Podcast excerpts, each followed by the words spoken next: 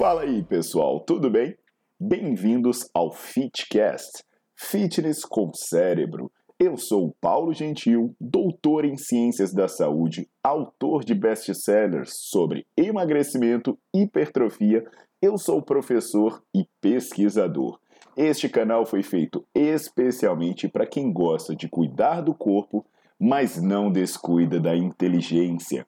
Aqui a verdade é dita com evidências científicas, doa a quem doer. Não esqueçam de seguir o canal e divulgar. E também eu convido vocês para olhar os links na descrição do canal para ver as minhas aulas, meus livros e também me buscar nas redes sociais.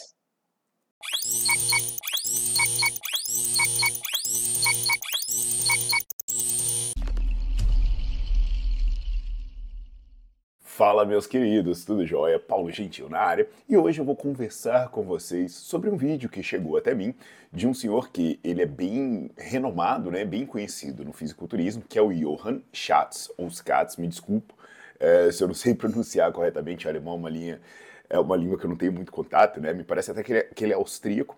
E ele fez uma, uma observação, no mínimo, controversa sobre o fato dos seus, uh, uh, dos seus alunos, dos seus fisiculturistas, não treinarem com pesos livres, treinarem apenas em máquina. Então esse vídeo foi bastante é, compartilhado comigo, eu fui bastante marcado, então vou dar algumas explicações sobre esse tema para vocês entenderem o real custo-benefício e quais seriam as verdadeiras comparações do resultado que você teria se você treinasse em máquinas ou você treinasse em pesos livres, tá legal? É, eu lembro a vocês né, que quem quiser aprender mais sobre prescrição de exercício, eu tenho um canal de aulas chamado Nerdflix e nesse canal de aula eu disponibilizo mais de 200 aulas e milhares de artigos. E aí, assinando Nerdflix, você pode assistir esses vídeos sempre que você quiser, você tem acesso ilimitado, você pode compartilhar com outras telas, tem um aplicativo similar ao do Netflix e por aí vai. E tudo isso custa apenas R$ 24,90 por mês. Se você pensar que a assinatura do Netflix, que não vai te ensinar muita coisa, é muito mais cara do que isso, se você pensar que de repente, né, isso é mais barato do que duas long necks, você vê que é um ótimo investimento no seu conhecimento, tá bom? Então vamos entender aí o que, que eu tenho a dizer sobre o pronunciamento do senhor. Já já eu coloco o vídeo para vocês verem o que ele falou direitinho. Enquanto isso, vocês podem deixarem o seu like no vídeo, colocarem para seguir o canal e também é muito bom se vocês puderem ativar as notificações, porque aí vocês não perdem nada do que eu postar por aqui. Vamos que vamos!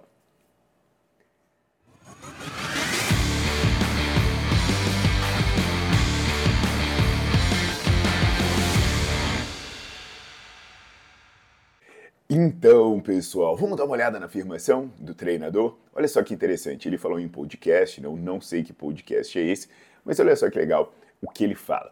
Vamos lá. Meus atletas, eu não faço agachamento. Por quê? Porque hoje em dia tem uh, subsidiam as, as, as a biomecânica das máquinas, é isso que você vai falar? Total. Puta merda, eu não esperava ouvir essa. É, no Porque mi- hoje ou você no tem CT, bastante opção. no O2, eu tirei o supino livre. Não existe supino livre.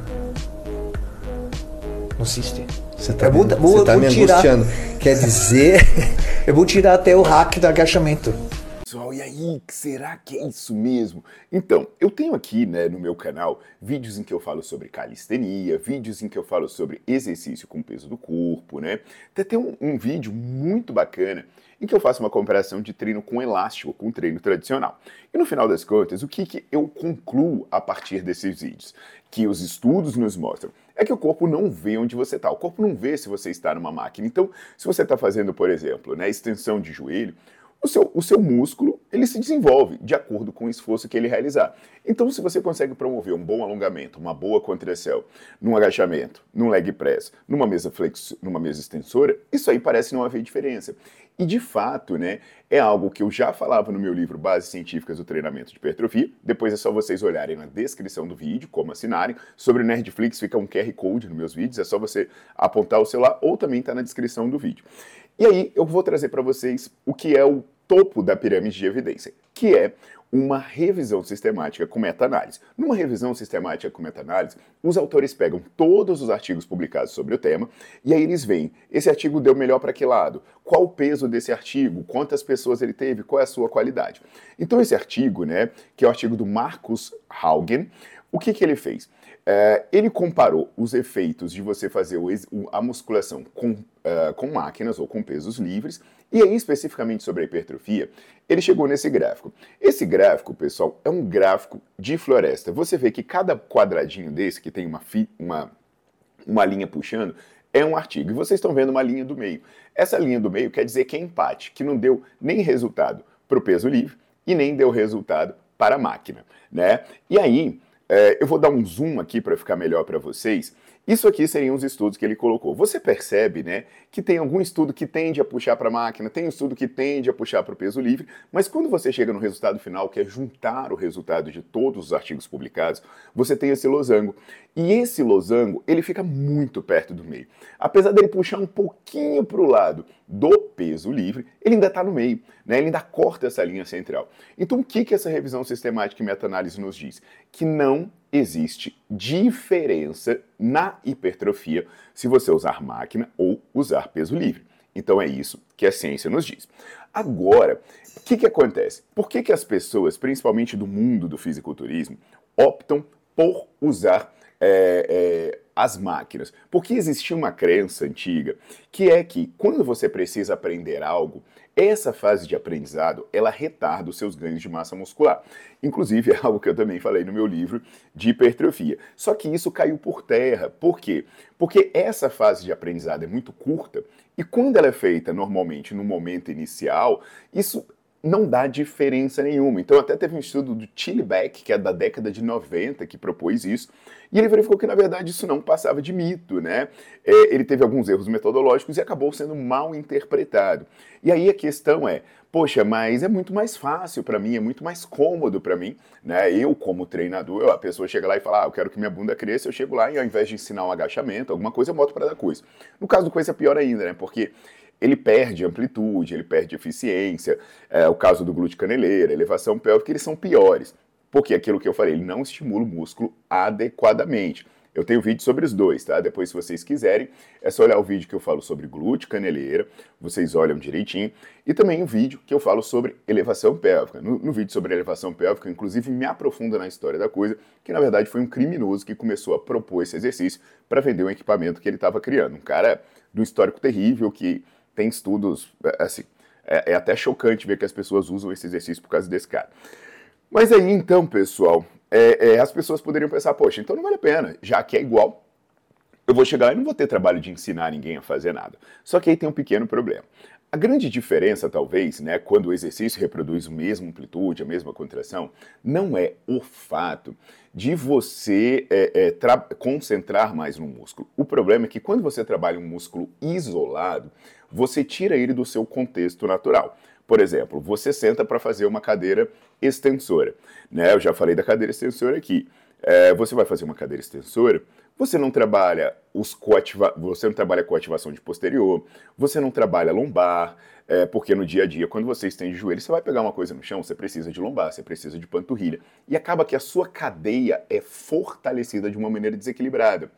E aí, ao longo do tempo, esse trabalho de maneira desequilibrada pode afetar as articulações adjacentes ou afetar a própria articulação. Por exemplo, você fortalecer a extensão de joelho sem fortalecer o músculo antagonista pode gerar um desequilíbrio de força que pode lesionar o seu joelho.